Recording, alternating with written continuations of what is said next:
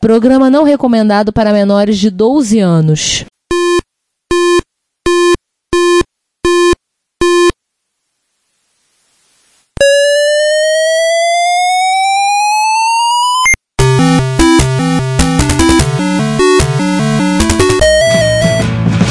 We bought it to help with your homework.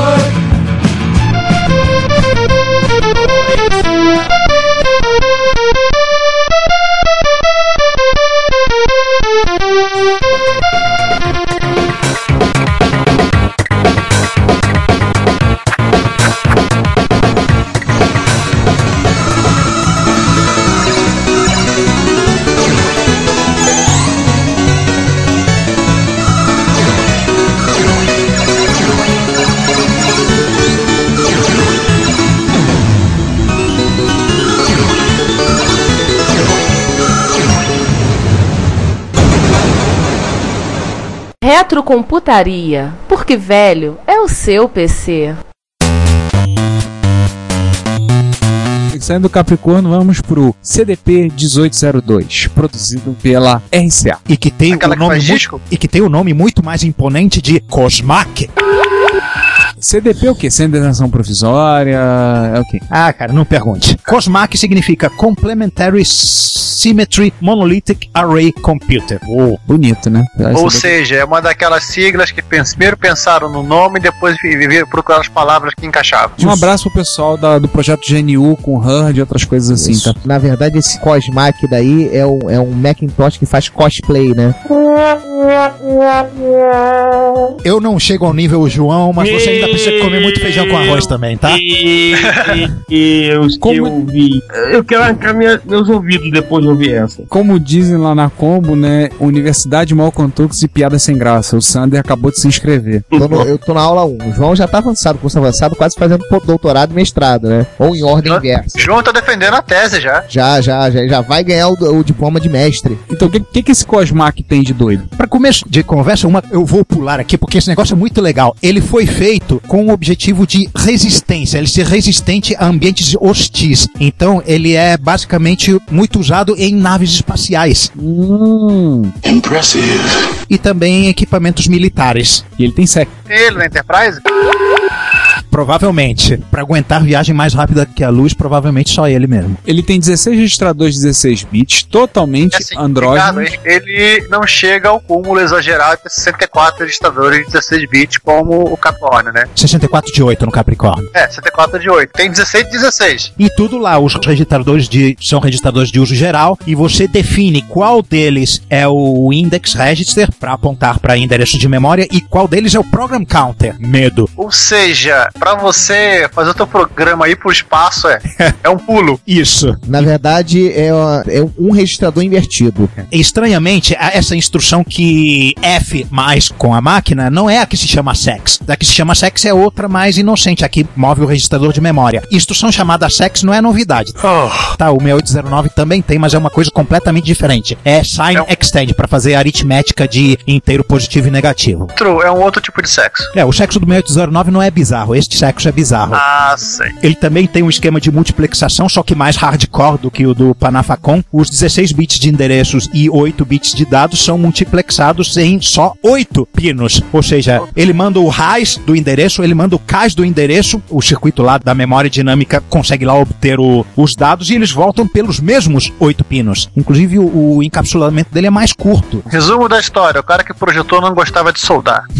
Provavelmente. Ele não tem pilha, não tem instruções call return e para chamar subrotinas precisa se fazer truques com a atribuição de registradores. Não me per- pergunte como é, ainda não tomei a coragem suficiente para olhar um código assembler desse negócio. Deve ser muito esquisito. Who the hell are you? Cara, peraí. Se não tem stack, se não tem call, se não tem return, só deve ter o jump. Só tem jump. É, Você deve ter que construir macros com lugares para salvar o endereço de volta e reservar o, o registradores para. Cara, eu tô teorizando aqui. Parente, se vocês falarem. Bom, então, também são. Me veio uma coisa na cabeça, Van Halen.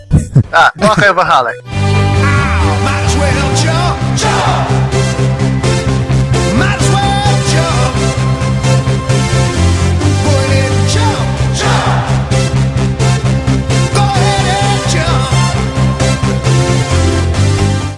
É, jump. Ah, claro. Já, já, já, já que você não pode dar call, might as well jump. Por aí.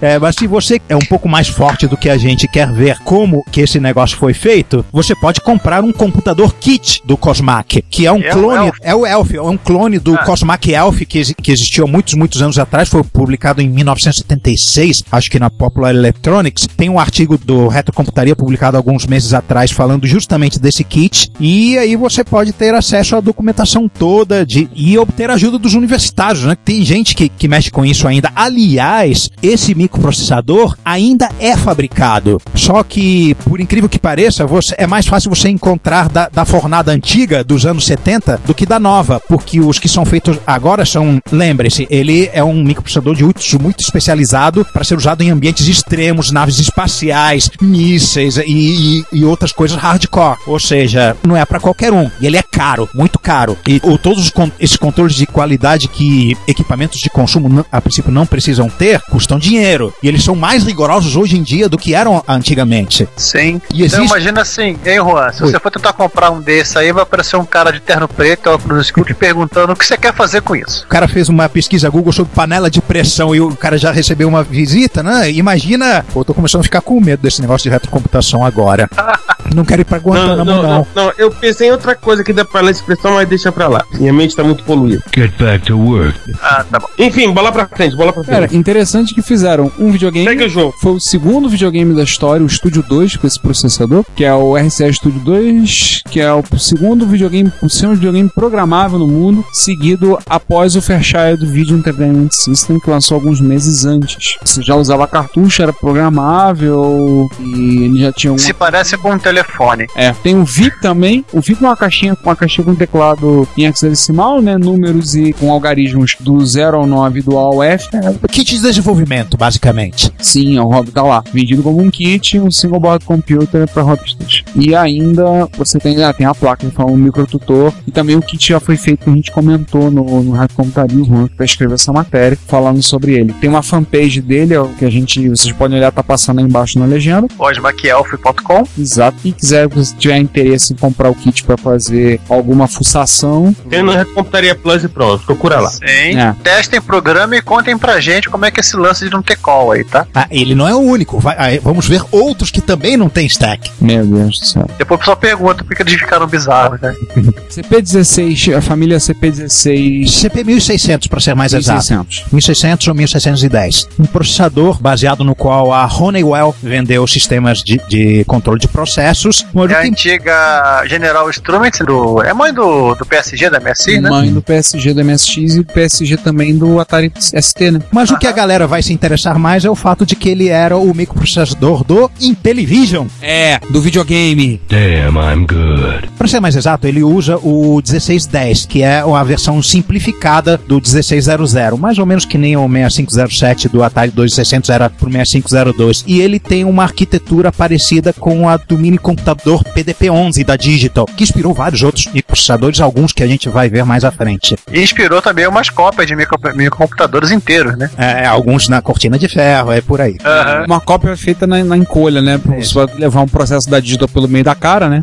Ele tem aquela arquitetura bem a la digital, registro, é, ortogonalidade, todo registro pode fazer quase qualquer coisa. E o modelo de programação você pode achar bem explicadinho nesse link que você vê aí embaixo. Na Wiki, Sim, é uma, uma e- Wiki sobre Intellivision, né? Sim, E a parte mais interessante, gente, é um- esse cara, o CP16, esse é 1600, né? Ele é um processador de 16 bits. ou seja, o Intellivision, que era um console dos anos 70, né, ele foi. Que ano que foi, foi lançado? Foi antes de 79, não foi? Ele o, foi, Atari, o Atari é de 77, o Atari de 78, né? 77, ele deve ter sido lançado em 78 e 79. Confira O aqui na, Atari- na Wiki. Pera aí, vamos confirmar aqui. O Intellivision, ele é de 1979, mas na verdade ele só esteve disponível no mercado mais aberto nos anos 80. Em 79 foi só o mercado de teste. É a primeira Isso em teste. Intellivision 1, né? Porque o que chegou nas nossas mãos mesmo aqui foi o Intellivision 2. Não, foram que os dois, um- foram dois. A diferença do Television 1 pro 2 era só a carcaça. Não, era que esse- o Television 2 tinha um LED que dizia quando tava ligado. Genial. Mas ou seja, o bicho era um console de 16 bits alguns anos antes do Mega Drive. Ah, é, um- quase uns 10 anos antes. Só, né? O hardware de vídeo não ajudava, né? Era uma resolução muito blocuda com poucos pixels, mas tinha tinha jogos ótimos e a joga... eu lembro que a jogabilidade dele era ótima e eu acho até que, é, em retrospecto, acho que até o processador bom dele deve ter ajudado muito na qualidade dos O jogos. que matava era aquele controle dele. Aquele controle dele matava. Aquela rodinha, Aquela rodinha. eu até que me ambientei bem com aquilo, né? É, aquilo foi o precursor dos nossos joypads de hoje, né? Não. É, o, o micro que a Mattel fabricou, o Aquarius, que é tem uma cara assim me- meio parecida com a do, do Intellivision, não tem nada a ver. Ele usa Motel. Z80 e não, e não este processador bizarro que é o nosso astro de hoje. Motel Aquários da, da Avenida Brasil, né? É, Motel Aquários da Avenida. Brasil. Nossa. Nesse momento vocês devem estar ouvindo a trilha sonora, mais uma vez, aquela, aquele trechinho da trilha sonora de ré. Ai, ai, piada pronta, mas tudo bem. Mas basicamente, é, só, só para esclarecer, o micro não tem nada a ver com o console, só os controles que são meio parecidos, o processador é Z80, a gente não tá falando de processador mainstream hoje, e só. Bom, já olhamos um monte de coisa bizarra, mas você acha que o episódio ainda não acabou? Não. Vamos falar da família NS320XX. Vocês conhecem a empresa que fez National Semiconductor. Quer dizer, MSG talvez conheça. Enfim, qual é desse cara? Vamos lá, ele é um chip de 32 bits, olha, evoluímos agora, mas que tem um databus que afunilou para 16 bits, que é o 32016, e até um maluco ainda que é o 32008, que afunilaram o bus para 8 bits. Ou seja, tem versão com largura para todos os gostos, no bom sentido. É o famoso só mosca, mo- mosca da cabeça branca, estilo Daniel Campos, que usou esse treco, como por exemplo o Acorn Cambridge Workstation. What? É, Watch. Na verdade é parte da, da Acorn Business Computers, né? Seria máquina. picaretagem da Acorn isso aqui? Olha a máquina: 4 MB de RAM, barramento de memória de 6 MHz, HD de 10 MB, processador 32016 e o firmware dele, o Pandora, gravado na ROM. Ou a versão o ABC 210, o modelo era. Eles queriam que rodasse o Xenix, mas ele saiu com um sistema operacional chamado Panos. Essa ABC é o de Xanos. Vamos de chanos? Monitor colorido. Não, o mais legal do Panos é que ele era programado em módula 2. O quê? Módula 2. Vocês reclamaram do Amiga DOS feito em linguagem B. O módula 2, pra quem não sabe, foi desenvolvido pelo professor Niklaus Verf O mesmo do como uma Pascal. revisão do Pascal. Sim. Um Pascal vo- voltado para multiprocessamento. E que basicamente, tirando o- o Panos, Ele foi usado como a linguagem de programação do sistema operacional e do software para estação de trabalho pessoal chamada Lilith. Lilith. Depois de Pandora, Lilith, né? Tá. É um pacote. Daqui a pouco alguém chega na Eva. E qual foi a outra? Maria Madalena? Não, vai ser muito tempo depois. Depois ela deve ser, deve ser a Eva, né? Meu Deus do céu. Tô vendo aqui da Lilith. Nossa. É, Como é que a gente vai desmembrando o negócio, né? Vamos- A gente começou falando de um, a gente começou falando do processador, já chegamos na, chegamos Enfim. na Lilith. a foca, foca, foca, foca, foca. Foca, foca. A página do Wikipedia eh, dá um, um resumo mais, mais compreensivo do- da arquitetura interna dele. Tem mais uma vez aquela filosofia de tipo dígito, né? Vários registradores com funcionalidades similares, um conjunto complexo em que todas as instruções podem fazer uso de todos ou quase todos os, os registradores, riqueza de modos de endereçamento. Tem duas pilhas, até uma para modo usuário e outra para modo interrupção, né? Basicamente o, o modo kernel. E é isso, não existe muita bizarrice na conjunto de instruções dele. Cisc mesmo, né? Um monte de É, de endereçamento de memória, meia dúzia de 80, registrador. 80 opcodes que somam, 90 opcodes que subtraem e por aí vai. Mas a coisa mais bizarra desse computador não é necessariamente o- os computadores que foram desenvolvidos com ele, ele em si. É, na verdade, o mais bizarro desse computador é onde ele quase foi parar. Né, César? Quase foi parar nas mãos de Jack Tramiel. Uau! O fantasma dele nos persegue. Cara, cara, Jack Tramiel eterno nesse nosso podcast. Enfim, Jack Tramiel foi saído da Commodore. Foi gentilmente convidado a se retirar. É, Foi em foi uma equipe- da 1984. SWAT, né?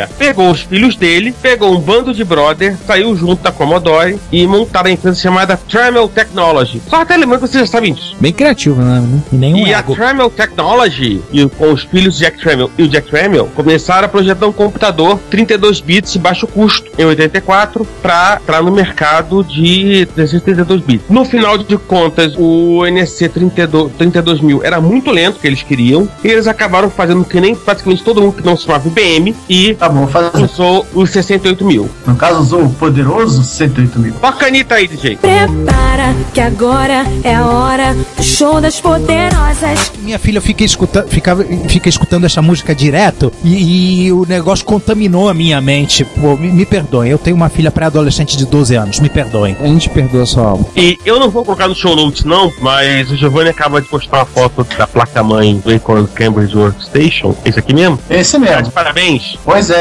É a plantação bem bonitinha, inclusive. É um engarrafamento feito com 7 cotas ali.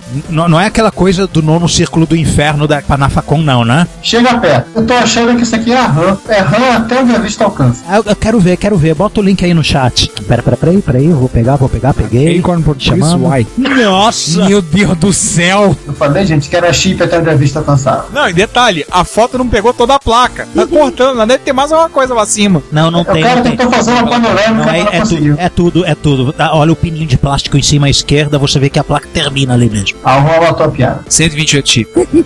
É 4 mega, pô. Eita, nós! 128 chips. Dá pra fazer 4 mega. Aí tem que fazer a conta. 128 chips de 2K. Tá bom ou quer mais? Imagina você ter que descobrir qual que tá com defeito. Tá pensando exatamente nisso. E se for RAM dinâmica, deve cada um fornecer dois bits, né? Pra ter o- os mesmos bits nas linhas da coluna, porque RAM dinâmica pula as potências de 2 de 2 em 2, né? Tem de 16 e tem de 64. A não ser que você faça 16 vezes 2 bits, ou seja, dois chips de 16 no- na mesma centopeiazinha. Sei, Ou sei seja, lá, tô especulando. Diversão, pra, pra matar. Nossa. Ou seja, imagina alguém que vai chegar, por exemplo, querer pô, olhar assim. Ah, eu quero aumentar a memória. Levanta a perninha e vai botando chip em cima. Se eu vou botar 8 mega. Ou então, ah, vou fazer um main test. Ih, tem um bit aqui que tá falhando. Qual chip? Dá medo. Nossa. Quer dizer que quase que o Jack Trainer coloca seus monstros dentro da máquina dessa. É, foi o projeto original do Atari ST, né? Depois ele comprou Atari e o resto, E o resto é todo história. mundo sabe. Mas, enfim, vamos continuar. É, falamos de dois chips bizarros que eram clones barra imitadores barra inspirados em arquiteturas digitalescas. Agora vamos falar da coisa real, né? De um chip da própria É, NEC. Aliás, ô Juan, eh, Ricardo, vamos botar uma vergonha na cara, vamos botar nossa lista de promessas pra gente fazer um, aquele episódio que a gente não consegue fazer sobre o PDP-11. Vamos, vamos. Aliás, cadê a nossa lista infinita? Isso é sério? PDP-11? É porque é aquele negócio, né? Mini computadores, vários. Não. Não, de PDP-11 tem Eu, um. eu aprovo, eu aprovo de gênero, número e grau. Olha, eu sou um fã frustrado da- dos computadores da Digital. Eu nunca consegui. O máximo que. O mais perto que eu cheguei de máquina Digital foi uma estação MIPS com- rodando o Tris, que não é a mesma coisa. Aquela, aquela coisa digital de raiz, é, VAX, PDP. Eu, eu tinha vontade de trabalhar e, e nunca consegui. É, eu já fui mais perto, eu tirei foto um PDP A coisa mais próxima que o Juan chegou de uma máquina da Digital foi um, um computador da, da HP. Então vamos lá, para algo que também persegue, né? O PDP-11. Na verdade, isso não é lá, o PDP-11, né? Esse é o T11. um processador feito pela Digital Equipment Corporation, mais conhecida como DEC, que é feito para ser compatível com o conjunto de instruções do mini computador PDP-11 deles próprios, só que microprocessador. Hum, Ou seja, o PDP on chip. boa essa. É o projeto de 1981, que é o, é o terceiro processador projetado pela Digital, o primeiro design feito apenas de um chip. Trabalho de Rick Olsen, um homem e uma mulher, Rick Olsen, e mulher mesmo, tá? É, Rick Olsen e Mary Ian Lewandowski foram os Rick Olsen, o irmão do, o irmão do Jimmy. Ai, caramba! Não, irmão do Ken Olsen, né? Que era o fundador Ah, da, da do Digital. Jimmy Olsen. Deve ser primo distante do, do Jimmy Olsen. Um diferente do outro processador, do, né, tem algumas coisas semelhantes lá, não tem ponto flutuante, não tem gerenciador de memória, mas tem uma boa performance em inteiro, com, dissipa menos de 1,2 watts e custa menos de 10 dólares em altos volumes. Ele tem uma arquitetura interna bem normal, mesmo porque esses processadores mais comuns que a gente conhece da Motorola, eles tiveram toda a sua filosofia baseada nele, da, da maneira de construir a arquitetura interna, a ortogonalidade, aí o mapeado em memória, o tipo de branch. Bem base, É, são baseados É, nessa o, ideia que era, da o que era mais ou menos natural também, que praticamente se criou uma geração de projetores de microprocessadores que estudaram em cima do PDP-11. Né? A gente tem que lembrar, esse PDP-11 foi uma arquitetura extremamente popular nas universidades nos anos 70. Sim, sim. É, Como não vamos, como não vamos esquecer que o Unix vem do PDP-11 e um monte de outras coisas que começaram nele, né? O Basic da Microsoft, ele foi programado Sim. no PDP-11. Pois é. Gente, esses caras tudo furaram muita fitinha de papel em de- da deck pra, pra fazer os programas. As pessoas programavam, faziam simuladores de um micro em PDP-11 para fazer o basic para eles, para programar. Então, assim, era natural que a visão do mundo da Distal pra, para o que deveria ser um, um processador que estava no PDP-11, ela se espalhasse pelos mais diversos, não apenas pelo chip da, da própria Distal, mas por praticamente todos os outros chips, de alguma maneira, beberam dessa fonte. Ouso até dizer que a, a boas partes da, da arquitetura Intel tomaram algumas inspirações, não todas, também dessa arquitetura. E olha só que legal, gente. Esse microprocessador foi utilizado em, em placas de arcade, em placas lógicas de fliperama. A versão fliperama do Super Sprint, por exemplo, aquele joguinho de corrida muito comum no, no Nintendo, usa esse microprocessador. É, que era a placa Atari System 2, né? Exatamente. Até que o João não tá aqui pra falar de videogame pra gente. E o bichinho rodava a fartos e gloriosos 2.5 MHz. Comparado com aqueles 0.6 no sei lá das costas do Capricórnio, já é muito. É o mundo. Interessante que ele- você ainda pode comprar um, né? Você vai no site da Arclight Industries, você pode, com 20 dólares, você pode levar um pra casa. T11? Comprar um T11? Nossa, Sim. tá lá. Ó, gente, a André tá mandando avisar que tá caro, tá? Cincão ele leva. Te ofereço cinco, vai? Parece 5 frete grátis. Vocês querem ver uma placa de desenvolvimento do T11 em toda a sua glória? Vão nesse link da vintagecomputer.com que tá aí. Bonitinho. Bem com cara de mainstream mesmo. Não tem codes a la Sinclair no teclado, não, mas é, é aquela coisa que a gente já tá acostumado. Né? Plaquinha com conectores, um LCD e um tecladinho. Acabou. É. E esse ainda tem um chip da, da, da EMI, né? Dando uma olhada na placa agora. Olha, não, esse cara tem um 74LS azul. Eu tô- acho tão bonitinho esses conectores E é azuis, uma, cara. e é uma placa simpático. e é uma placa extremamente Aliás, limpa, simpáticozinho, né? é as outras que a gente viu nesse episódio. Aham. Essa não parece que foi uma placa fazida por eu, né? Parece que alguém pegou e realmente fizeram a placa direitinho, um projeto. Quem fez tinha experiência nisso, né? Sabia o que tava fazendo. É, pelo menos o, os russos fizeram uma muito parecida. Muito já que a gente começou a falar do mundo pseudo-mainstream, né? Já mais, mais pro indie, que vem agora na nossa lista de. Uma, você que é o feliz possuidor de um. Bom, o próximo microprocessador na nossa lista, ele foi usado por um micro que foi muito mainstream na época, vendeu que nem pão quente. É um micro que foi muito popular nos Estados Unidos, da Texas Instruments. O microprocessador é da Texas Instruments, o TMS9900, que é o coração do TI-994A. Esse passagem nunca peça ao Vitor Truco para abrir um TI-99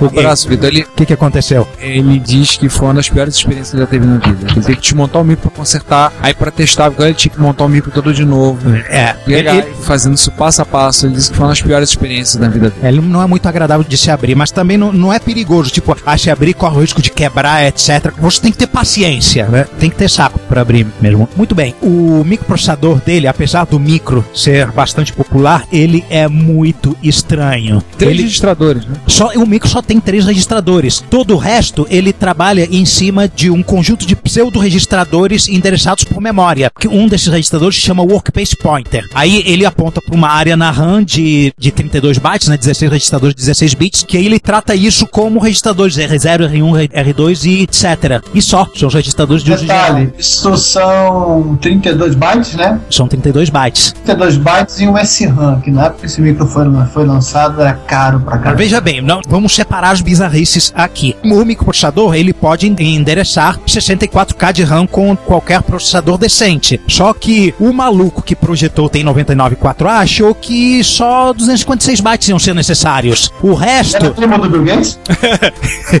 só se for. O resto, bom, você não pode fazer nada com 256 bytes de RAM. O que ele tem, o micro, o TI 99, ele tem um chip de vídeo igualzinho ao do MSX, o 9918. E o 9918 tem a VRAM 16K. E essa VRAM é usada dentro do micro para todo tipo de armazenamento de memória. É o programa em Basic fica lá, as variáveis do Basic fica lá. Se você quiser ter qualquer coisa em memória, tem que ficar lá na VRAM. E é aquele mesmo esquema do, do MSX. Você tem que dar um alt numa porta para citar o endereço, para botar o byte, para tirar o byte. Aquilo que quem já programou MSX conhece. É o mesmo esquema. Só. Porque memória, memória, memória mesmo, são só esses 256 bytes. Mas você pode botar expansão. Você pode colocar uma quantidade decente de memória de verdade endereçada pelo processador no micro, mas é uma expansão que nem todo software usa e a a esmagadora maioria dos softwares então tem que se virar com esses 256 bytes. E eles são usados para quê? Para mudanças de contexto. Falei que o Workspace Pointer aponta para o conjunto de pseudo-registradores, então você muda o, o valor desse Workspace Pointer, então você puf, mudou o contexto, você passou a ter ah, um outro conjunto de registradores. E ele usa isso para fazer chamadas de subrotina. Mais uma vez, mais um processador que não tem stack. Stack é para os fracos. Pra quem não queria saber de pilha? Pra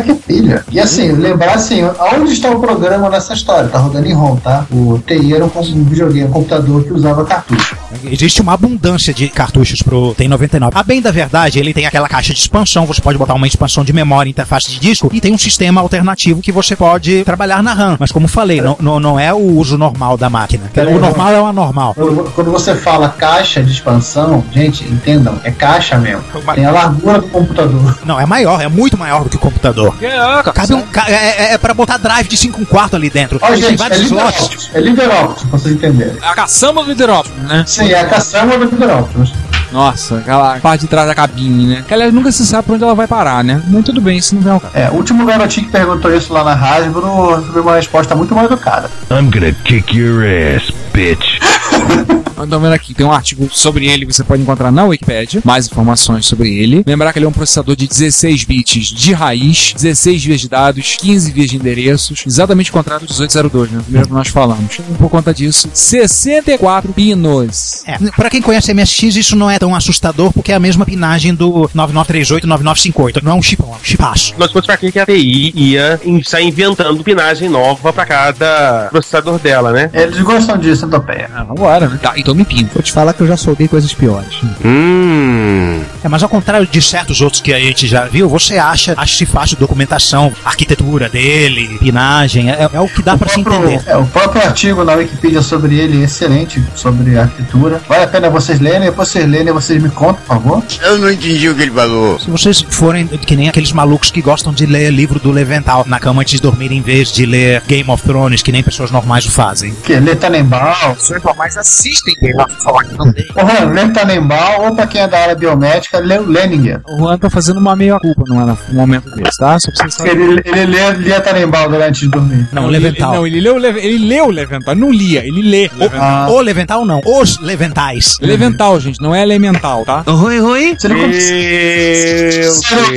consegue. Entendi, tem garoto. Tem bastante material. Já tinha no processador, você já encontrava multiplicação e divisão por hardware. Nada mal pro processador de Sem dúvida. Ele só não tinha ponto flutuante, só, só HP tinha. Mas, pô, Era micro para esse mercado corporativo, né? Esse.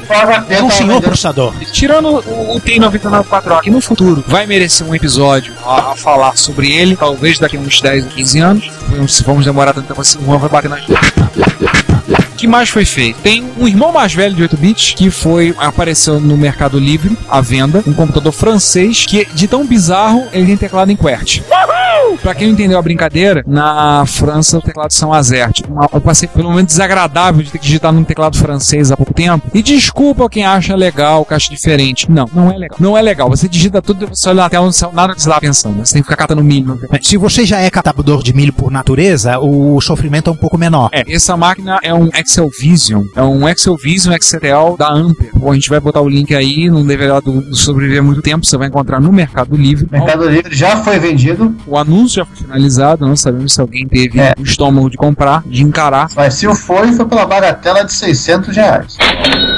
Fisicamente falando, olhando, ele é até uma máquina bonitinha, mas o teclado dele é bem bacana. Tem um processador. Não, não, pera, pera, pera. Não. Ele usa esse processador de 8 bits, não tem compatibilidade. Ele até. Pode ter até uma arquitetura parecida. Eu não pesquisei a fundo sobre esse irmão de 8 bits. Pelo que eu ando vendo da Excel Vision, lançado em 1986. Tinha o Excel Basic, Sim, é, ele. Computadores com modem. Ele basicamente é um Minitel bombado. É, ele não sabe se é um, um computador que também funciona como terminal de videotexto ou um terminal de videotexto que também funciona como computador. Ah, a propósito, o nome desse microprocessador irmão, irmão mais velho do 9900 é 7000, TMS 7000. Pode olhar lá no Old Computers, tem essa máquina. Quem tiver estômago, tiver disposição pra ver. se quiser se divertir. Aliás, o Sander, o que o Sander mais gostou do, desse computador foi da borboletinha. Ah, tão bonitinha. Nossa!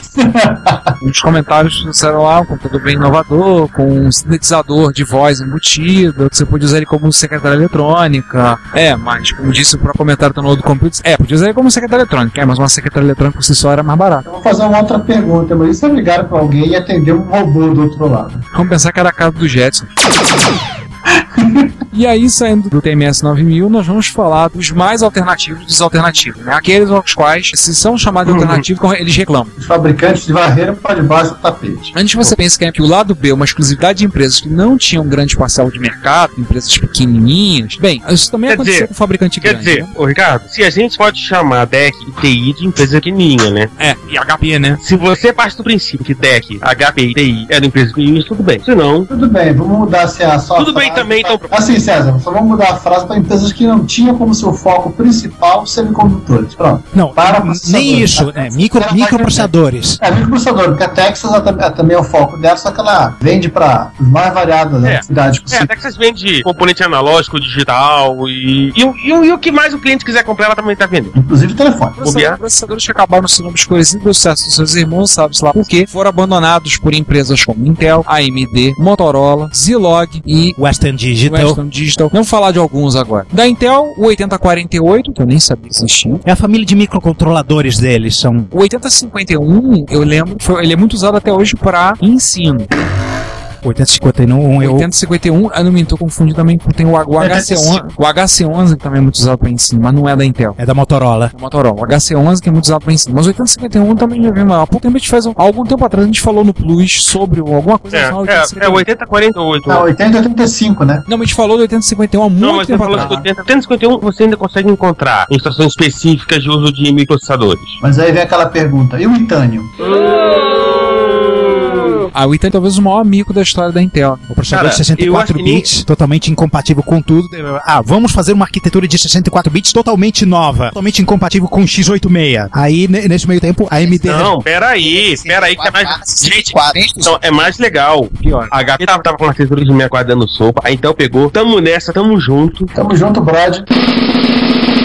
E aí criaram uma arquitetura nova de 64 bits completamente diferente de qualquer outra coisa. Pra mas esse não é subitâneo, gente. Não, você tem a versão do Windows pra rodar nesse cara. Acho que nem a Microsoft usou. É, hoje no final das contas virou um grande mico e a Intel foi obrigada a aturar a especificação de 64 bits da concorrente AMD, né? Falando nisso, esse i960, eu já lembro de ouvir falar, mas eu não lembro qual é a história desse processador. Alguém sabe? Esse, o 960 é um, um product design RISC da IBM, baseado no Berkeley, no mercado do universo, né? RISC baseado em Berkeley. E a Intel, ela vendeu, praticamente no início dos anos, anos 90, foi muito popular como co- microcontrolador. O nome dele me é estranho, mas eu não sabia que ele tinha sido usado como controlador. A Intel meio que parou numa. Foi numa dessas, dessas brigas de, de advogado com a Dell. E aí a Dell. O- obviamente o preço começou a jogar contra, né? E aí a Intel desistiu numa dessas brigas com a, com a DEC. Mas aparentemente ainda continuam. Ainda deve ter alguma coisa rolando para abastecimento de equipamento de, de defesa. E aí, né? falando da Intel, Falando em RISC, né? Outra que também jogou seu RISC pela janela. a AMD, né? 29 mil. Mas, gente, eu não sei porque estão chorando pelo 29 mil. Eu não sabia que, eles, que a AMD tinha feito esse risco, que legal. Pouca gente sabe que eles fizeram alguma outra coisa além de daqueles negócios que esquentam. É, eles fizeram aquilo, chegaram a fazer controladores. Eu já vi chip da AMD em placa de HD e outras coisas mais, em outros, outros equipamentos em geral. Mas um RISC, pra mim, é novidade. Aparentemente um projeto que É, eles... ali- aliás, só pra constar, se eu não estou errado, voltando a algum ponto do nosso episódio, eu acho que o Lilith, a, a workstation do Infinite Clausewitz, sei lá, rodou, fez lá um módulo 2, usava um M29000. Não, peraí. O Módula 2 é dos anos 80, início dos anos 80. Vou voltar aqui, lá no MS32000. Acho que você tá bolando as trocas aí. Ah, mas se, se vale o desencargo de consciência do Ah, fato tá. ah, não entendi. Agora eu lembrei. O Acorn Cambridge Notation usava o Panos. O Panos era programado em Módula 2. E o Módula 2 foi criado pelo Niklaus Wirth. era o MD 2901, que tinha um zero a menos. Ah, é um cara mais velho. É. E agora, curiosidade pra todo mundo, né? Ah, depois que a AMD desistiu do 29000, 9000, ela literalmente canibalizou esse chip e usou grande parte das ideias do cara pra fazer um assim. Chip que ninguém vai lembrar porque todo mundo lembra do cacete. Aham. Com certeza. Que é, que é aquela, aquela coisa do chip que ele, ele é RISC, mas bateram nele e falaram de dizer que ele é X8000. Então, assim, usuários de, de Turion e companhia, Duron, Athlon, etc. É, que, que, que, que meio que acabou sendo. Hoje todo mundo acaba meio usando isso, né? Tipo, o Core é um troço diferente da arquitetura do. do- É, Mas sabe? isso é viagem para outro dia. Sim, sabe? Sabe que vocês têm o 29000 no coração dos computadores. E aí a gente pega um chip também bacana. Por exemplo, uma- a Motorola teve o 6800, que a gente já comentou lá no episódio 68 mil, a gente começou a falar um pouco sobre ele. O 68HC11. também a gente fala no 6502. Qual? O episódio 6502 também. 6502. Ah, tá. Isso foram os episódios 25, se eu me lembro bem, episódio 20, que foi o de. Dossiê 6502. Não me O lembro. do nome. C6502 foi o 20 e o 25 foi o, o 108.000. Tem o 68HC11, que é muito usado até hoje para ensino. Eletrônica embarcada. É, para eletrônica embarcada também. A gente até falou do 6- o 68HC11, tem inclusive uma, ma- uma máquina virtual Java portada para ele. Muito usado amplamente nesse caso, mas bizarro, a gente pode lembrar do irmão maior, ninguém lembra dele, do Z80, que é o Z8000. Ninguém lembra, a não ser aquele autor que fez vários livros sobre assembler de vários processadores, que a gente cita um monte de vezes aqui, o Lance A. Leventhal. Ele fez livros de assembler clássicos sobre 6502, 6800,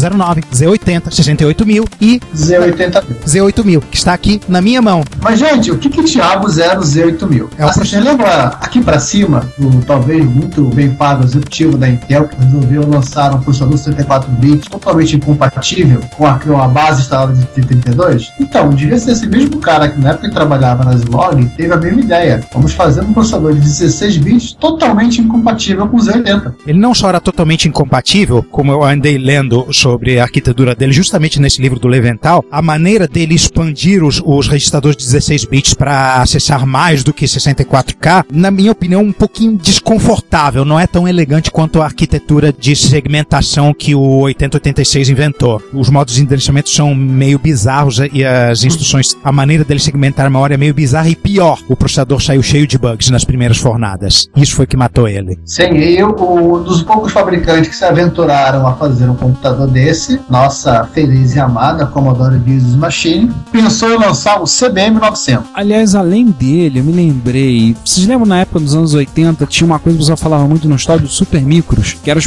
primeiras figuras de servidores que começaram a aparecer nas redes da época. É, tiveram alguns desses caras também. Com os Z8000. Eu lembro de alguns com os Z8000. Mas é, É, mais multiusuário, né, do que servidor, né? É, era uma máquina mais multiusuário. Isso bem anos 80. pra- Começa a trabalhar com redes, começa a ter essa figura. E ele rodava, o, se não falar a memória, o Zeus, que era o Unix da, da Zilog. Isso. Mas, assim, máquina de uso pessoal mesmo, só esse cara, o CBM 900, ele só existiu em protótipo na Commodore. Agora vamos ouvir história divertida, né? Ele era um- uma máquina Z8000 que seria uma amiga da Commodore. Era um amigo que ia substituir o seu Commodore 64. Tinha a cara de um XT, eles queriam vender isso. Era uma workstation rodando em Unix também, com Z8000, e um monitor colorido e monocromático. No final, o projeto foi cancelado e o pessoal da Commodore, como é tudo gente boa, É, porque aquela, porque aquela coisa, né? Tipo, a onda tava lá, desenvolvendo feliz e contente. Aí o que, que ela faz? Ela compra amiga e começa a fazer o seu clone de PC. Sim. A gente só pode fazer dois dos três. Quem roda, o CBM 900. Aliás, uma coisa curiosa: a caixa do o gabinete do CBM 900, se vocês forem olhar as fotos, vocês vão ver que ela, ela- ela lembra um pouco a- a- o gabinete do Amiga 2000. E a parte mais divertida, a Commodore pegou alguns dos protótipos que estavam sobrando na, na fábrica dela e mandou para vender na Alemanha. no Dinamarca. Isso, obrigado. Alemão compra qualquer coisa?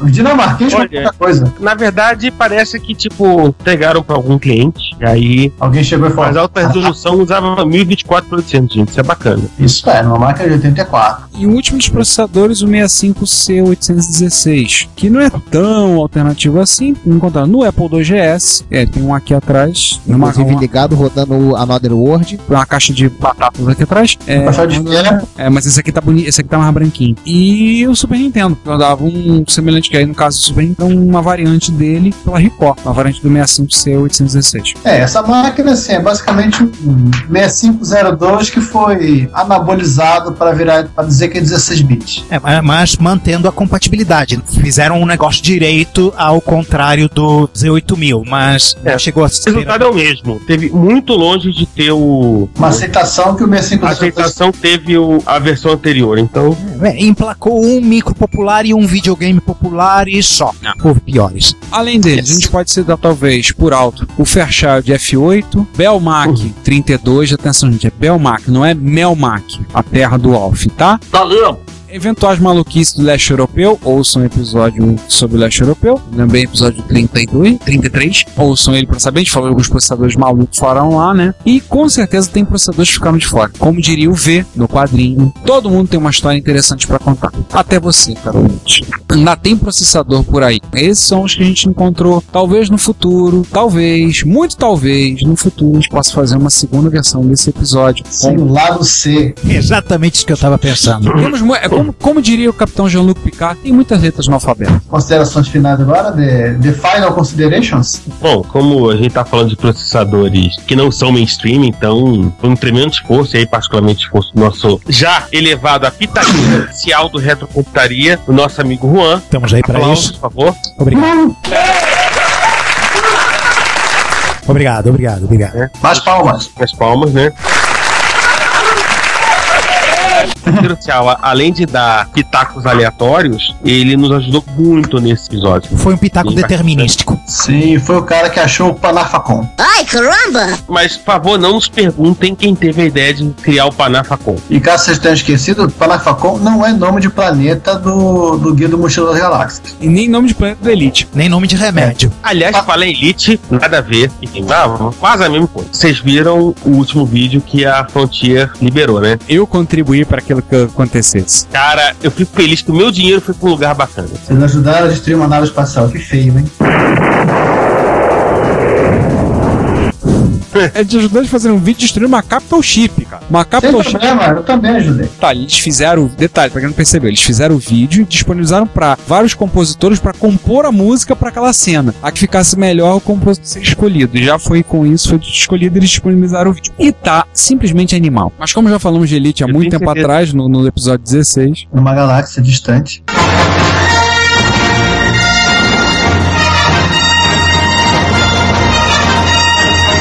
Este episódio não foi sobre a Elite, foi sobre a ralé. Pelo contrário. É inversamente oposto proporcional. Mas enfim, mas Elite é sempre notícia nesse Retrocomputaria tão Do resto, enfim, espero que vocês tenham gostado. A gente volta no próximo episódio falando, sabe, sei lá o quê. Isso aí, vamos usar aqui o sorteador aleatório de pauta. Já estamos carregando em fita cassete o programa. é aquele que você tá carregando no MC1000? É, deu. Deixa eu botar a fita aqui e apertar play. Press play on tape. Não, é rebobine fita e aperte play, tá? Enfim, espero que vocês tenham- gostem, espero que vocês tenham gostado. Tá vindo com 38, sei lá que eu vou falar. E tchau! Bem, gente, foi bom falar com vocês desses processadores indie, alternativos, mercado do lado B e outras expressões mais criativas do que essas que nós estamos usando agora. Espero que vocês tenham gostado. O episódio não tenha ficado muito chato, com muito, muita técnica, muito assunto técnico. Espero que tenha ficado interessante para vocês. Voltamos no 38 falando, sabe-se lá, do que, que vai o, o, o MC1000 apontar. Até mais, fui. É mais aí, gente. Eu ainda tô voltando a fita aqui pra apertar play. Então, até lá, acho que dá pra a gente saber qual, qual vai ser o assunto. Até mais aí. Só uma coisa, Giovanni. Deixa de ser pão duro e para de voltar a fita com lápis, tá? Não, mas é que tá a pilha o gravador cassete, tem que economizar. Bom, gente. Bem, gente, mais uma ficada por aqui com o 37, você pode ver. Acho que ainda cabe como o Ricardo citou aqui. Ainda tem algumas pérolas aí pra gente secar, mas o problema é que documentação é escassa. O nosso Juan não- também não é um cara de muito tempo. Então, enfim, espero que não tenha ficado sacar o conteúdo, é um conteúdo extremamente técnico, mas bacana pra mostrar pra todos que não só dizer 80 e X68 mil, tem a 502 e a 20 pneus. Existiram coisas bizarras e legais também pelo mundo. Um abraço a todos, até a próxima. Bom, pessoal, é obrigado ao pessoal do Reto Computaria por incrivelmente ter aceito essa minha sugestão maluca de episódio, ainda mais maluco. Espero que não tenha sido nerd bizarro demais pra vocês. E obrigado e até a próxima. Olá, eu sou o Moacir Alves, presidente da AC Games, e você está escutando o Retro Computaria. Bom dia, boa tarde, boa noite e nós vamos começar uma longa sessão de leitura de comentários e bagulhadas acessórias do episódio 36, o dossiê Amiga. Quem é que tá aí? Que eu não tô conseguindo ver. Eu estou aqui, Juan Carlos Castro. Ah, vê ali, Juan, tá certo. E aqui no canto diametralmente oposto dessa mesa, por enquanto, triangular, Giovanni Nunes. Ah, sim. Bom, vamos começar do princípio, né? Você Porque uma longa jornada inicia-se com o primeiro passo. Exatamente. Ou a primeira topada no dedão. É o que aconteceu primeiro, na verdade. Vamos lá. 36. Ah, Thiago comenta: Opa, pessoal, parabéns por mais episódio. Valeu. Primeiro, a qualidade do áudio estava especialmente ruim hoje, especialmente quando o Ricardo estava falando. E o Atari 2600 tem 128 bytes, não 256. Minha memória me falha, ele tá certo mesmo, é 128, não é 256? Creio que realmente são 128 bytes. Não podemos fazer a, a verificação aqui. Mãe dos burros. Nessa aqui é o, a avó dos burros, né? Wikipedia. Eu acho que a Wikipedia é feminino, então é mãe dos burros, sendo que o pai dos burros é o bom e velho dicionário. Dicionário Arélio. É, são 128 mesmo. Que coisa, menos do que o T99 4A. É assim, como diria Bill Gates, ninguém precisará de mais do que 128 bytes de memória para jogar jogo do ET. É. É, vale lembrar que em 77 a memória era muito mais cara. Era 76 quando o projeto começou, né? Memória era muito mais cara. E a queimação de mufa dos programadores era mais barata. Então eles que queimassem a mufa. É, que eu ver aqui rapidamente, parece que o projeto começa lá em 73 do Atari 2660. A memória era muito mais cara ainda. Você tinha que comprar o bit em lote de dúzia. Enfim, vamos seguir em frente. Tem um comentário do Ricardo aqui. João, toca aí esse comentário. O Ricardo se desculpa pelos problemas de áudio e ele especula, e eu concordo com ele, que o, o ruído talvez tenha origem na interferência gerada por algum problema no áudio do convidado. É plausível, porque no mesmo setup a gente gravou dois episódios em, em seguida. No, no primeiro não tinha convidado e no segundo tinha convidado. No primeiro não aconteceu problema, no segundo aconteceu problema. Então, É, eu, eu acho, acho, que, é- é- acho que é por aí mesmo. ou ficamos com essa, vamos acreditar que foi uma, uma retaliação da, da Federation Against Commodore contra a gravação desse episódio. É, que o hit não fique sentido não foi culpa dele, tá? Não, não foi culpa dele.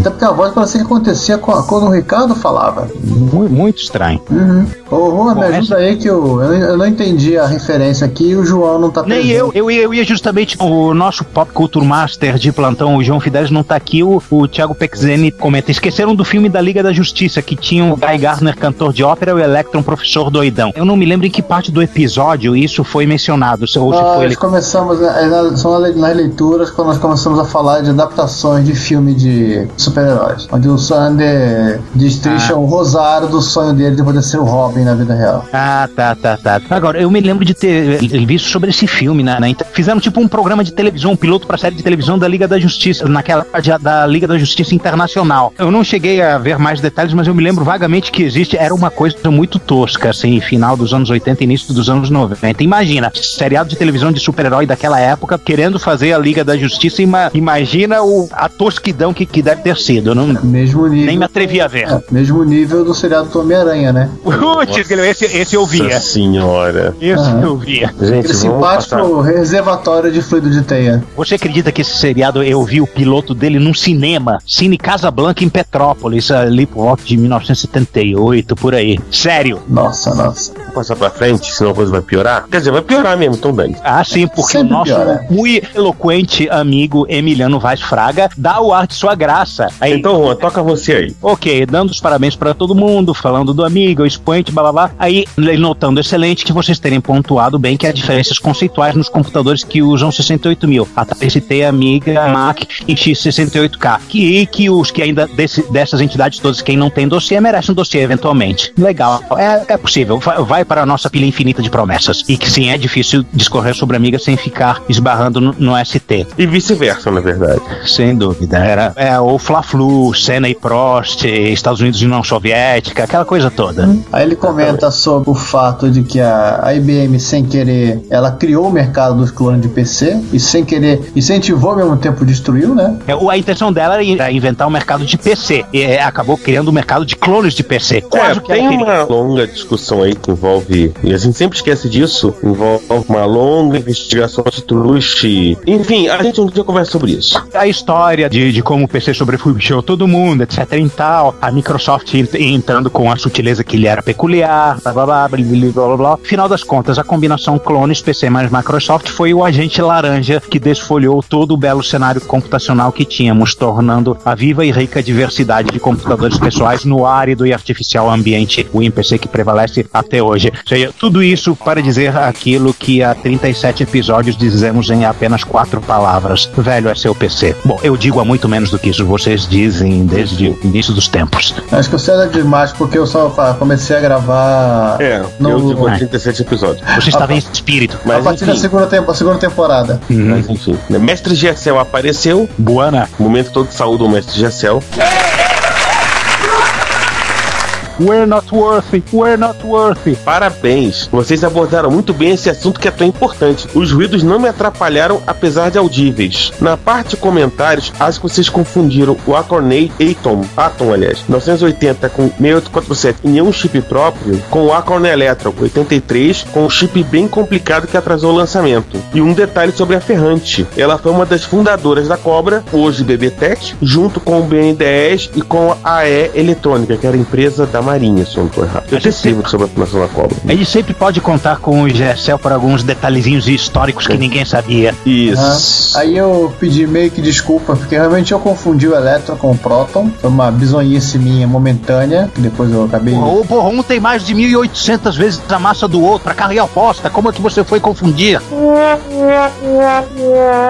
O problema é que são dois computadores da mesma empresa, né? Os caras não tinham muita imaginação pra chamar os computadores. Lembre-se disso. E eles não fizeram o Acorn Neutron pra compensar também. É, Mestre Gessel volta. Na verdade, o Proton é o BBC Micro. O Atom veio antes e o Electron depois. Ainda bem que o processador dele se chama ARM e não Quark, certo?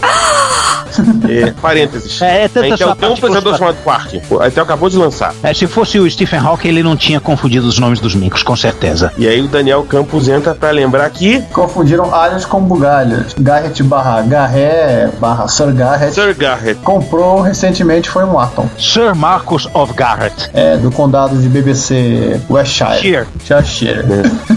Ou BBC Sex. Da onde ele recebe a todos com para sua mesa de chá. E aí Giovanni comenta, né, Giovanni, que você sempre se enrola. Essa nom- nomenclatura divertidíssima dele, de partículas deles. É tudo muito pequeno, né? É tão pequeno que você olha pro outro e vê, vê outro. E Juan, explica essa tua intervenção. O Gessel falou, ainda bem que o processador dele se chama ARM e não Quark, certo? Ou Superstring, isso é supercodas. É a, su- é a subpartícula da subpartícula atômica que estão teorizando nos últimos anos. Chega de física, chega de física Chega teórica, de- que esse negócio é, che- é, o- o- é Esse a- não é um podcast física teórica. É a, a rapa do tacho da, da mandioca, da partícula subatômica. Deixa pra lá que vamos partir pra coisas ligeiramente menos enlouquecedoras. Pera aí que tem outro troço aqui que não acaba nunca também, né? Aliás, Ah, é bacana os nossos. Eu não tô criticando, pelo contrário, eu adoro, né? Quando o pessoal comenta um post maior do que o post em si. Tem sempre alguma coisa muito legal. Ah, é festa, é festa, cara. Fale, é, só, só, soltem Né? a sua alma. É a, Enfim, pro- é a prova de que eles ouviram o episódio. né? O Jorge, Jorge Santos, né? Desculpa, desculpa. Enfim, é um momento Juan. Muito João. É muito João. Oh. Ô, a coisa tá feia hoje, hein? Que beleza. Opa! que beleza! Mais uma vez, uma salva de palmas pelo episódio. Um assunto muito interessante grande aprendizado. Mais uma vez, valeu. A gente se esforça para pelo menos vocês acreditarem que a gente entende alguma coisa. Ele solta um pedido de um episódio Atif. É, nós estamos prometendo esse cara há bastante tempo, né? É, o- é, basicamente em duas perguntas. O que teria influenciado hoje nos sentidos de rumos e padrões se o Amiga tivesse prosseguido ou nos dias de hoje? Dois, se as outras plataformas... de qualquer jeito. Oi, Dois, se as outras plataformas além do Amiga, como também o MSX, tivessem sobrevivido à era IBM PC Microsoft. Aí é, é o nosso momento o ato, né? Como seria a história alternativa se determinado momento crucial algo tivesse oco- ocorrido de maneira diferente? Onde você iria naturalmente na papelaria comprar o seu LS-120 para copiar um trabalho da faculdade. Exatamente. Mas tem duas peças aqui bem importantes. Primeiro, ele pede pra trocar o som do, da vinheta final do episódio, porque dá um calafrio danado, aquela sensação que acabou. É o game over do Nightmare, né? É, e eu acho que não tem muito game over melhor do que o Nightmare. É verdade. Eu tô visualizando o conteúdo emocional da sensação dele é que que nem você está assistindo criança, está assistindo televisão bem tarde, a, a emissora encerra as transmissões, dá uma sensação de fim, assim, um negócio macabro. E hoje quando dá um É, silêncio hoje, aí- é, hoje em dia você não encerra mais transmissão, né? É, não existe- não existe mais, mais mais ruído branco. Na TV Cultura, eu acho que ela encerra. Ela encerra É. por noite alguma coisa. É, meninos, vocês não sabem o macabro que é você estar vendo a televisão, ter um som assim de final, a nossa programação acabou, aí dá um segundo de silêncio e daqui a pouco. Entra aquele cinza na televisão. Não, não, ruído branco. É o- É o ruído branco. É legal é vo- você ver esse evento depois de ter visto o filme Poltergeist, né? Aí, aí que é maneiro. E aí no PS2, que não, da IBM, ele berra: Onde estão as promoções? Quero uma camiseta! Gente, eu fiz uma promoção, ninguém quis meu livro. Eu tava falando sério. Faz de novo então, pra ver É, se vou ter que fazer de novo. querer dessa vez. Ah, eu botei aqui, ó, até a promoção do livro, não tava brincando a respeito. Então, a primeira pessoa que comentar, de novo, mais uma vez, neste episódio aqui, nessa, nessa sessão de comentários, comentar qualquer coisa, ou para me dizer que eu quero o livro, pode levar inteiramente de graça o livro Windows 3.1 Helpdesk e de brinde o livro de comunicações com o Windows 3, o 3.1 da editora Ciência Moderna. Tudo que você precisa saber sobre informação desatualizada. E aí, já comentaram? Não sei, até agora não. Enfim, mas alguém vai comentar. O Ricardo pede pro Giovanni anotar na lista infinita de pautas do What If. Eu tô preocupado se o MC1000 não vai estourar a memória. É, tem que fazer o mod de 64K nele. Urgente. Não, dá pra usar o resto da VRAM lá pra fazer jogar o que a gente precisa. Ah, se é aqueles 2K que sobram. Aham. Eu acho que não vai dar tempo. Acho que vai- vamos precisar fazer esse multi 64K. Enfim, eu só moto a pauta pra rodar no MC1000, então não tem problema. Aí complementando, a- além do, do ato do Juan, né? Veio a complementação, complementamento aqui do Ricardo, ele come- dizendo assim, o, o seu lado dona de casa, que vai querendo mudar toda a decoração do podcast, da abertura e encerramento. E aí, Juan, vou pegar uma água ali. Fala os próximos dois comentários. O Jorge Santos responde de- é, dizendo que, que é realmente é só uma, uma sensação meio macabra que, que, que ele tem como se o podcast fo- fosse acabar. É o que eu falei, é vínculo emocional. É aquele ne- negócio que dá calafrio, você não sabe por quê. É isso. Espera ansioso a pauta sugerida aparecer, esperando a parte B. Esse comentário do Gustavo, que é em resposta a quem? É o what if do que aconteceu, do que seria o Amiga hoje. Aí o Gustavo ele responde que o, o Amiga seria o quase um equivalente ao que o Play 3 é hoje. É, se Ou algo teriam bem ido próximo. para seria um vídeo, um console em vez de micro, quem sabe? Bom, Aham. Tudo bem. Elabora aí nesse, nesse teu último comentário, Giovanni. É, vale lembrar que a última, a última cartada da Commodore foi o, CD, o CD32, né? Ah, é. É, na verdade sim, é aquela coisa que. aqueles momentos de gravação que eu acho fantástico acontece com a gente, que dá um. Nós temos um momento branco total. Aí eu reouvindo o episódio no lance do, da discussão o que, que era o Akiko, eu resolvi procurar com calma e resolvi explicar. Basicamente o Akiko, ele é um. um tipo, Akiko. Akiko, Akiko, Akiko, por favor. É menina, Akiko é menina. Ela era um chip controla que não só controlava o CD32, como também fazia a descompactação das imagens gravadas dentro do CD, do chunk, para o formato de vídeo direto para a memória de vídeo do, do padrão AGA, o planar. Esse só era tipo um, um RLL da vida? É, um RLL, um, um LZ, qualquer coisa, é um formato compactado. A maioria dos demos faz isso, né? A diferença é que esse cara tinha um chip pra fazer isso. Isso é descompressão por hardware. Aí eu aproveitei e resolvi complementar aqui que o Gary, ou a Gary, era o sujeito, ou a sujeito, que o Gary era o cabeleireiro da mulherada. De Provavelmente. fazer o con- controle do, do drive disquete do, do A500 do A2000 e que virou Fat Gary. Eu não entendo essa maluquice do, da Commodore de chamar o chip de gordo. Isso é bullying, né? Cara, isso é um bullying do mal. O, o Fat Gary é utilizado no A600 e no 1200. Por final, o Gale, que é o chip que controla a PCMC, é o chip que fazia o controle da, da, da porta PCMC dos Amiga 600 e 1200. É, o cabeleireiro acabou fazendo uma operação de mudança de sexo. Ai, caramba! E virou Gale. É, acho que entre Gale, o nome Gale e o nome Sander, mas tudo bem. E finalizando, o que não foi citada é a Brigitte, não a Brigitte Jones, que se encarregava de coordenar a rela- a relação entre a CPU, né, o 68030 ou 68020, acho que teve a 64000 com 030, e o, a parte de I.O. do chipset. Ou seja, basicamente, eles tinham um problema qualquer pra resolver, faziam um, um customizado. É, na era isso ou fazer uma plantação de 74LS, né? Né, grande? É, eu fico imaginando a plantação do 74LS. Tá aí, colocar no ATI. Se não tivesse customizado na amiga, tudo fosse no 74LS. Cara, seria gigante o bicho. Quantas placas eles iam precisar? É, na realidade, o, o próprio, se eu for pensar assim, o- os próprios PCs atualmente, eles, eles têm gigan- dois grandes customizados, a, Nor- a North Bridge e a South Bridge, que basicamente são é, fazendas hidropônicas compactas de 74LS. A gente conseguiu passar da parte A e, chega e chegamos à parte B agora. Sim, agora, Oh. apesar dos Black Blocks, conseguimos chegar na parte B. Exatamente. E o nosso amigo Emil tá toda. Ele aparece das trevas dizendo que Ele continua acompanhando esse excellent podcast, thank you. Hum. E que ele ousa dizer que ele, todo interessado em entender um pouco mais sobre a plataforma, deveria ouvir o podcast como referência antes de sair comprando. Eu aprovo esse comentário e essa sugestão. Ele até. Isso aqui a sequência deveria ser podcast sobre Amiga e depois podcast sobre leilões.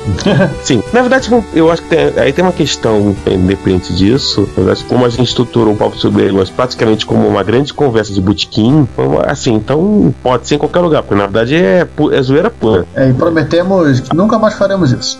né? Até porque definitivamente tem coisa ali que só zoando. Aham. Temos isso hoje em dia. Mas enfim, aí ele comenta a sessão de notícias, que tá sensacional e muito útil. Ele aproveita para reforçar o trabalho desenvolvido pelo Popolon para Octonet no MSX. Realmente tá muito bacana, muito bem feito. né? Merece aí o, a curtida. E dá o parabéns pro Popolon, a comunidade MSX agradece. Que é, inclusive o Emiliano ele tá ajudando a desenvolver coisas. Ele faz parte dos developers. Developers, developers, developers, developers, developers, developers. Mas não satisfeito, esse foi dormir um pouco e voltou para lembrar alguma coisa que ele tinha esquecido. Não, ele dormiu bastante, né? O primeiro comentário foi às 2 h da manhã, o segundo foi às 9 h 18 Dois dias depois. É, ele dormiu bastante, por sinal. É, né? Praticamente em coma. Enfim, meu Deus do céu, isso aqui tá piorando. Ou de repente ele tava esperando carregar um 1541 ou alguma coisa. É, Ele voltou também no espírito What If, né? Que a Commodore poderia ter aproveitado mais o potencial de É, uma isso plataforma verdade foi, híbrida. foi até uma ideia minha, na verdade, né, de que, que eu nunca entendi porque que a Commodore não utilizou o 3000X como entrada no mercado de workstations. Na época que as workstations andavam sobre a Terra. E era um computador que você podia vender mais caro só pra dizer que era uma workstation. Ele, ele não tinha os gargalos de poder que os micros de 8 bits tinham, né? Ele tinha todas as condições de competir basicamente em, em qualquer mercado. É, e até os 16 bits da época. Aí ele comenta que estão fazendo papel de engenheiro de obra pronta, que é, é o que a gente faz há 37 episódios. Claro, sempre. Sempre. Mas ele considera que a plataforma amiga, e aí tô entendendo a Commodore, pecou em não buscar uma, uma alternativa para fugir dos clones PC e depois Intel. Ele acredita até que uma amiga poderia ter uma maior longevidade com uma workstation entry-level, justamente por ser a máquina 68000, grande aceitação, talvez a mais aceita no ocidente, nas máquinas dos, dos home computers. E aí ele dá uma ideia, vocês não que isso aconteceria. Ah, cansou de trabalhar no Unix, você abre uma janela em modo clássico e joga um Lotus Turbo Challenge em hardware real. Seria uma emulação só da chamada de sistema operacional. É tipo assim um Wine rodando num Linux, coisa É, dessa. mas É, aí eu. Ou podia É, ser um mas- hypervisor, enfim, whatever. É, mas eu joguei um, um balde de gelo na, no, no sonho do Emiliano explicando que o, o 108000 nunca teve um extensões de, pra máquina virtual, né? O 000.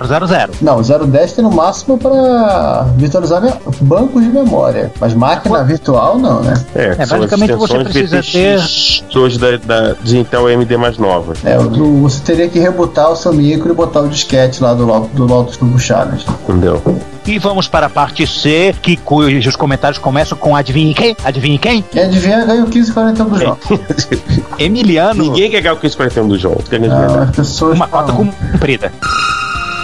Depois de rodarmos pela parte A e B, chegamos na parte C. Quem adivinha? Só tem comentários do Emiliano. Juan, toca aí. Cadê o Juan? Bom. Fe- Calma, é, Juan. ah, não, não, algo- pega alguém aí que minha mente meio, meio que se destrambelhou aqui. Pera aí, é que o Juan teve um programa de Buffer Overflow lendo aqui a, Né? o comentário do Emiliano. Né? Quando Não, aí eu já falei pra fazer expansão de memória. Aham. Quem me ouve, Não, foi Buffer Overflow, não tem nada a ver com memória. você quer fazer, queria fazer essa piada e fiz. Pronto. É, ele parabenizou a gente, fechamos o episódio com, com chave de ouro. Aí alguns comentários que ele fez a respeito do jogo, né? Ele acrescentou a pessoa, o Orbis, que a gente acabou esquecendo, e até outros joguinhos como o Sensible Soccer, e começou a falar dos demos, do potencial gráfico da máquina e tudo, tudo mais. Na verdade é o seguinte, eu, eu acho que inclusive o potencial do Amiga ajudava a desenvolver demos, a tradição das, da- das máquinas da Commodore, na Democine, propriamente dita, né? É que estimulou realmente o pessoal. Tanto que o Commodore 64 e, e os Amigas em geral, di- literalmente disputam em quem tem mais demo. E aí ele só faz aquele, só aquele complemento, que ele, como, como ele comentou no Retrocomputaria no Facebook, a respeito do que os demos de PC só começaram a ficar interessantes e o amigo começou a perder terreno quando o 386 ganhou uma placa de som e um monitor VGA, como por exemplo o demo Second Reality, que é do pessoal da Future Crew, se eu não estou enganado. Oh yeah. Alguém com o cérebro não overflowado lembra aí? Não. Aí ele estabelece um paralelo também com o lançamento do Doom, né? Pra PCs. É, eu E- já, eu já vi comentários, inclusive, que o Doom foi o jogo que matou o Amiga, porque aquilo que, que ele fazia, o Amiga não tinha, dizer, meio na força bruta, né, que é a parte de processamento pesado de CPU, para depois jo- jogar uma tela tridimensional, jogar uma imagem tridimensional na tela, o Amiga não tinha condições de fazer. Que era exatamente uma coisa que o Amiga não foi planejado para ter, né, um processador de alta capacidade. É, mas é aquela coisa também, né? que Quando a Intel começou a disparar, ah, tipo, a Motorola perdeu o fôlego, até porque não era o, o foco da Motorola. É, a Motorola talvez tenha ficado naquela tradição de vender processadores caros, né? Aí, gente, só um comentário aqui, rapidinho, repassando. Second Reality, demo do grupo Future Crew, ou Future Crew, primeiro colocado na Assembly 1993, campeão absoluto lá da, do evento da, da, da Demo Party dos finlandeses. E também como legado do, do Amiga o formato mod de derivados, né? Como XM e S3M. É, o pessoal de música eletrônica começou a expandir o mod. né? O mod é- originalmente tem quatro canais e o pessoal começou a expandir. 8, 12, 20, seja lá quanto a tua CPU consegue suportar canais. E outra coisa que ele menciona que a gente não mencionou é o suposto relançamento do Amiga né, pela Commodore USA como Media Center, computador especializado para pôr na sala e tocar vídeo, jogar um joguinho. Se, se bem que aquilo era um PC com casca parecida com o Commodore, né? Foi meio decepcionante aquilo. É, de E Amiga tem, só- e tem toda a história então, nome, né? Commodore USI e tal, desde a morte do, do cara que tocava tudo, enfim. Foi uma, foi uma coisa meio complicada. É, e é meio, inclusive ficou, ficou muito estranho, né? Porque a empresa de repente do nada ela encerrou as atividades. Fechou. Já tava estranho quando o cara tava vivo. É. O que ele diz, uma ideia interessante, mas infelizmente mal aproveitada. A máquina até que era parruda, tinha saído da HMI, capacidade gráfica decente, só que teve vida curtíssima e hoje está na mão de alguns felizados apenas. Eu não sei, eu não faço muita questão não. Aham, Cláudia, senta lá. É, inclusive o nome Amiga, de vez em quando ele ressuscita em alguma coisa. Teve uma empresa na, na Europa que resolveu lançar, acho que foi uns tablets com a marca Amiga. A, a- é, amiga, os tablets, amiga, confirmar aqui. E que assim É. como o outro aí, de Amiga só tinha o nome. É, eu acho que rodar Aros no Raspberry Pi é tão legítimo quanto. Não, na Europa, a própria Amiga Incorporated, que, né, que lançou tablets. Que agora você vai na página deles, eles estão fazendo jogos pra Blackberry. Meu Deus, os caras só investem em, em coisa morta. Enfim, vim tentar ganhar dinheiro com o nome Amiga e com a É, a marca grande Amiga. verdade é que todo mundo quer ganhar dinheiro com o nome Amiga, com a marca Amiga, mas ninguém quer ter o trabalho de realmente fazer uma máquina nova pra chamar de Amiga. É exatamente o que eu ia dizer, todo mundo quer ganhar dinheiro sem fazer força. Exatamente. Getting back to the cold cow, va- vai. O Jorge Santos ele comenta, como- recomplementa né, o bate-papo de, dos trackers de S3M, que é a evolução do, do mod. Como aquele que eu falei, né, o mod originalmente eram quatro canais, que era a limitação da Paula, coitada. Ela só conseguia falar quatro coisas ao mesmo tempo e cuidar do resto. E a extensão dos, dos S3Ms, e como, é- como é, é o S3M, né, que era acho que é de oito canais, se não falha a memória, ou mais, é que começaram a ter canais lógicos, fixagem por software. É justamente quando os computadores começaram a ter capacidade de processamento para poder fazer essas brincadeiras por software, não mais por hardware. Ele lembrando aqui tá, da saudade, da retro saudade de antigamente dele de ficar ouvindo essas músicas no, no PCzinho com DOI. Aí o mestre Gessel aparece de novo pra nos contar um outro caso engraçado, que a operadora de TV a cabo net tinha um canal que mostrava o que estava passando nos demais canais e que pelo menos no fim dos anos 90 isso era gerado por um computador amiga, pois umas duas vezes eu fui ver esse canal e dei de cara com o Guru Meditation. Pois é, sabe aqueles feios de você va- vai, por exemplo, você vai no metrô, vai ver aquela telinha e de repente tá uma mensagem de erro no Windows? Aconteceu isso na net. É, só que era uma tela preta com uma coisa vermelha piscando. E aí o Gustavo Ribarcic lembra, né? Aliás, como a amiga dava Guru Meditation, e era sempre do nada. Mas isso não tirava o mé- mérito da máquina mágica daquele tempo. Diria que foi um verdadeiro sucessor da MSX nesse quesito. Lembro que ver Nightmare e Hyper Rally pela primeira vez foi tão fantástico quanto ver a abertura do Blood Money, Blood Money, aliás, Money. jogar Pinball Fantasies e pintar com Deluxe Paint. Sem falar na demo das privadinhas tocando Smoke on the Water. E uma observação potencialmente polêmica. Mamilos são muito polêmicos. os jogos da MSX eram e até hoje são muito melhores de se jogar. Olha o lance da jogabilidade. Pois é. Por favor, crianças, que se quiserem polemizar, aqui embaixo na área de comentários, por favor. Aliás, o- a abertura do, do Blood Money é muito bonita. É uma pena que o- agora esse comentário polêmico, né? Que o jogo não é lá essas coisas. O jogo não tá Aliás, no o mesmo. próprio Emil anda falando alguma coisa, né? É, o jogo não tá no mesmo patamar da, da abertura e da trilha sonora dele. É, o Emil, ele comenta embaixo, responde ao Barzik, que sim, pode gerar polêmica. Mamilos, inclusive, né? Polêmica. Total. Mas, contudo, há de se considerar que, evidentemente, critério for apenas técnico, jogos de Amiga são quase sempre tecnicamente melhores. A não ser quando não eram, né? Óbvio, tipo, jogo portado do ST, Não, o jogo portado ST, o problema é outra história. enfim. US Gold. É, não, uns até ficavam é, razoáveis, né? Se for considerar o. Ah, por exemplo, se eu tava vendo os arquivos do é, Joe Blade, também conhecido como Joãozinho Navalha.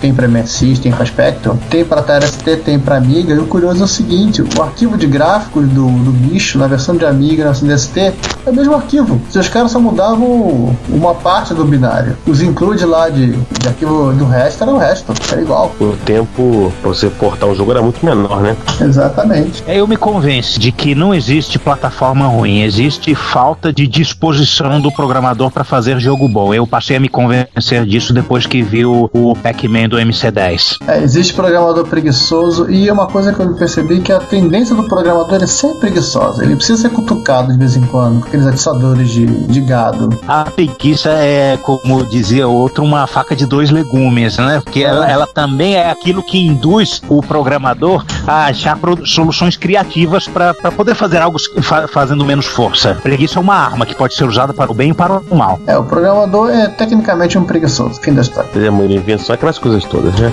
E aí ele comenta, faz uma digressãozinha sobre o, é que é uma diversão no jogo, pra terminar falando que sim, os jogos de MSX são mais divertidos.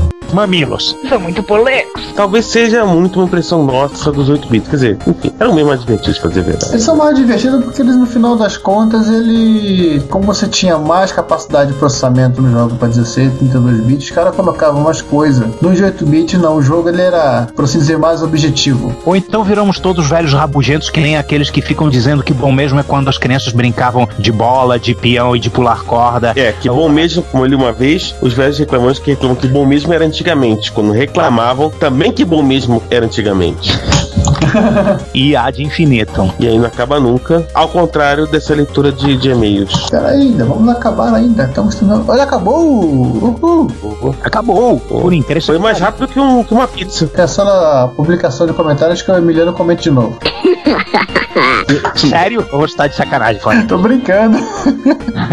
Pô, já dei reload na página aqui. né? Enfim, vamos aproveitar já que estamos aqui. Ô Giovanni, bota o C1000 pra rodar aquele programinha.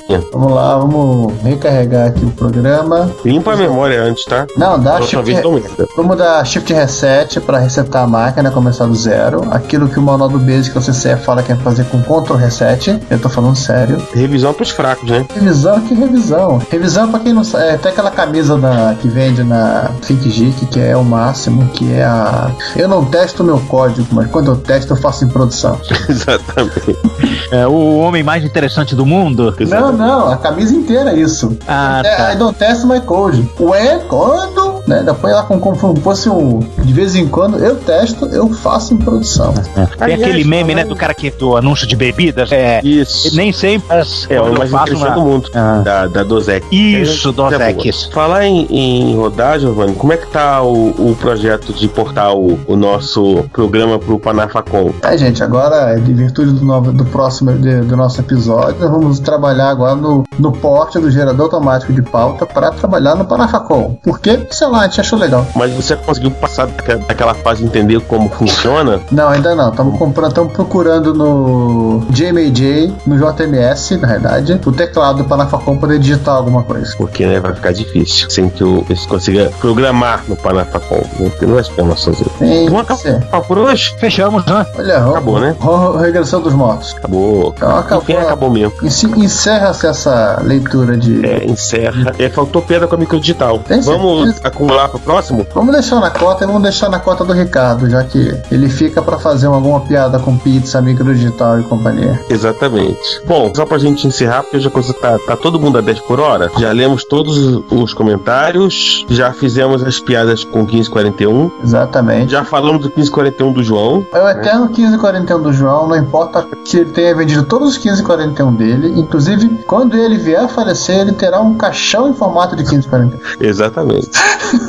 a gente já falou do nosso programa gerador de pautas do MC1000, já anunciamos que ele vai ser portado para o Panafacom, assim que a gente conseguir entender como se programa aquilo ali. Ou com outro chip mais bizarro que a gente achar mais divertido fazê-lo. Cara, tem aquele japonês, né, daquela página.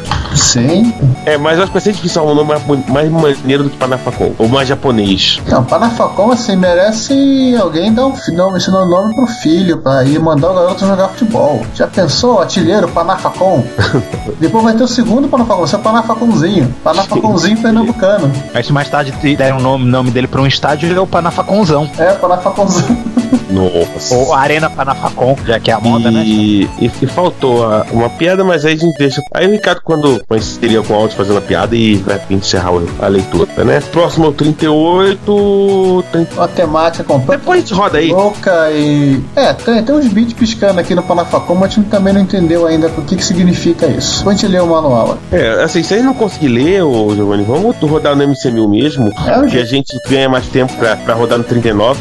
Vamos rodar em produção, em teste primeiro. Exatamente, né? Enfim, gente, aquele abraço, fui. Tchau, galera. Bom dia, boa tarde, boa noite pra todos. Fui. Tem mais gente, daqui a 15 dias nós volta para encher a paciência de vocês. Até. Se você quer enviar um comentário, crítica construtiva, elogio ou colaborar com as erratas deste episódio, não hesite, faça. Você pode falar conosco através do Twitter, no usuário arroba retrocomputaria, pelo e-mail retrocomputaria.gmail.com ou colocando comentários no post desse episódio em www.retrocomputaria.com.br. Lembre-se sempre do que dizemos. Seu comentário é o nosso salário. Muito obrigado e nos vemos no próximo podcast.